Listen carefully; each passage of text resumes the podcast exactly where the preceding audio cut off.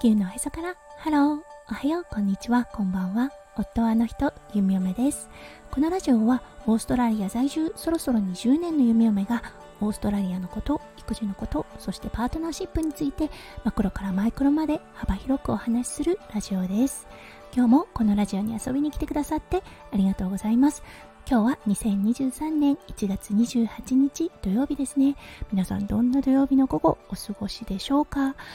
弓嫁の住んでいるオーストラリア今日はねとっても良いお天気です。はいなのでね今日は午後ビーチにね繰り出そうかと考えている弓嫁です。今年はね真夏といった天気ととても寒いね夏が交互にやってきているような状態なのでそう夏の天気の時は夏をね満喫しないとちょっとねもったいないかなというような感じがします。はいそれでは早速ですが最初のコーナーレックスの大好き今日の Aussie English。今日のワードは chook。はいこれ spell out で CHOOK と書きます。これは実は動物を表します。はい、これ、鶏。特にね、卵を産む鶏を指します。はい。そう、あの少しねマニアックな話となるんですが弓嫁が働いている麻酔看護師あのチュックフットと言われているものがあります。最初に先生にこれチュックフットつけといてって言われた時一体何なんだろうって思ったことを今でも覚えています。はいこれね点滴につける管だったんですがそう形がね鳥の足に似てることからそうオーストラリアの先生はねチュックフットというんですね。そう新人だった頃の弓嫁せめてねお仕事中は正式な英語を使ってほしいとちょっとね感じた弓嫁となりました。医療においても OG イングリッシュ使われています。はいそれでは昨日ちょっとね予定を変更していたパートナーシップについて今日はお話をさせていただきたいと思います。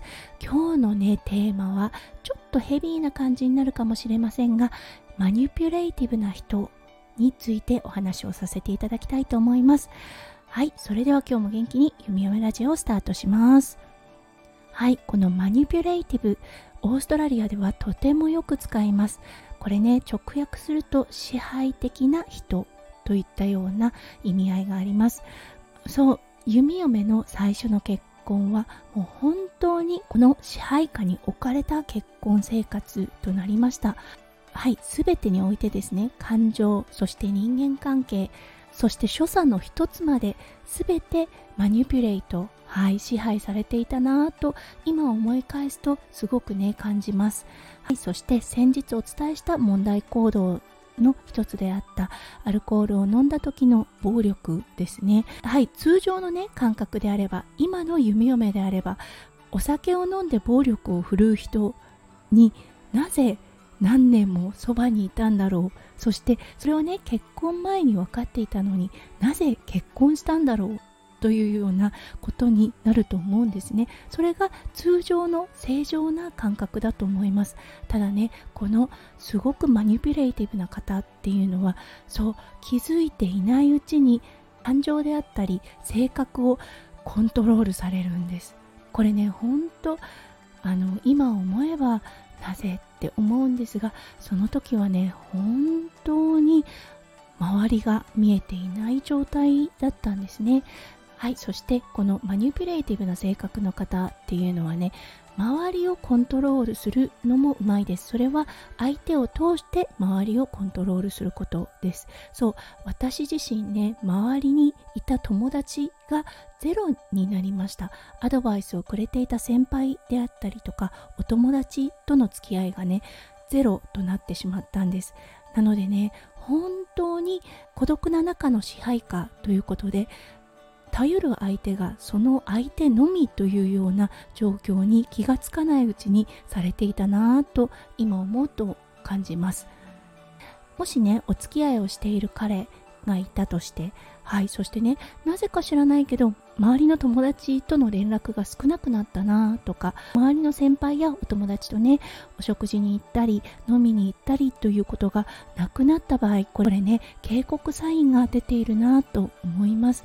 本当にね巧みにはいあの意識的なのか無意識化なのかはわからないですね。その本人の感覚とはなると思うんですがそうあっという間に支配された状態になりそして孤独な状態となるのがはいこのねマニュピュレイティブな方の特徴だと思います。はいそして昔のね結婚相手の方を思い出した時にとても飴とムチの使い方がうまい人だったなと思います。はいそれはねもちろんムチはもう暴力です。はいもう完全なる暴力ですね。言葉であったりそして体で示す暴力ですよね。そして飴の部分はそれはね酔いが覚めた時のフォローの仕方です。はい通常であればねそういう感覚には陥らないと思うんですがその時の弓嫁の感覚は彼が悪いのではなくお酒がさせたことだと思っていたんですよね。だからねその責任ですね。そう暴力をしたという責任をそうお酒にすり替えていたんですね。それは弓嫁のチョイスでありそして支配下に置かれていたからだと思います。これね気づくことがまずできないです。はい。そこにいる時は気づけなかったです。全く気づけませんでした。そして周りのアドバイスですね。最初の頃はあったアドバイスも皆無となってしまいました。そうなので本当に狭い空間の中で繰り広げられていた関係ということでねすごくすごく不健康だったと今思えば思います。なのでもしですねあなたが同じような状況にいたとしたら本当に気がつくことっていうのは難しいです。そしてそれを見つめるそうそれを直視するっていうこともすごく難しい状態にあると思います。そうなのでねすごく難しいとは思うのですがまず距離を置いてみる。そしてお友達や先輩との関係を復活させる。そうそこでねすごく相手からの反抗があるようであればもう完全なるサインは出ています。はいなのでそこから逃げ出すということも必要だと思います。そうこれからのね配信でも伝えていくつもりではありますがあなたの自尊心ですね。あなたの自分自身を大事にする心というものがやっぱりねすごく低迷します。はいすごく低い状態になります。なので距離を置くなので関係をやめるという勇気を持つということもすごく大事になってきます。本当にね恋愛関係というのもありすごく複雑な問題とはなりますが抜け出すことはできます。私がそうでした。はいなのでもし今日この放送を聞いて私だって思うことがあったら少しでもいいアクションをねとってみてください。きっとお二人の関係の中で何一つ健康なことはないと思います。はいそれでは今日も最後まで聞いてくださって本当にありがとうございました。うん、ちょっとね難しいトピックとなってそうあの中にはねちょっと聞きたくないなという方もいらっしゃったかもしれません。はいあくまでね弓嫁の経験談からお話ししたものです。万人の方にね当てはまるということではないと思いますがもし今現在悩まれている方がいたらと思いそうそしてねパートナーシップについてやはりね弓嫁の人生のパートナーシップについてこれを語らずしてはい語ることはできないなと思ったので今日はこの配信をさせていただきました。今日も最後まで聞いてくださって本当にありがとうございました。皆さんの一日がキラキラがいっぱいいっぱい詰まった。素敵な素敵なものでありますよう弓嫁心からお祈りいたしております。それではまた明日の配信でお会いしましょう。地球のおへそからハロー弓嫁ラジオ弓嫁でした。じゃあね。バイバイ。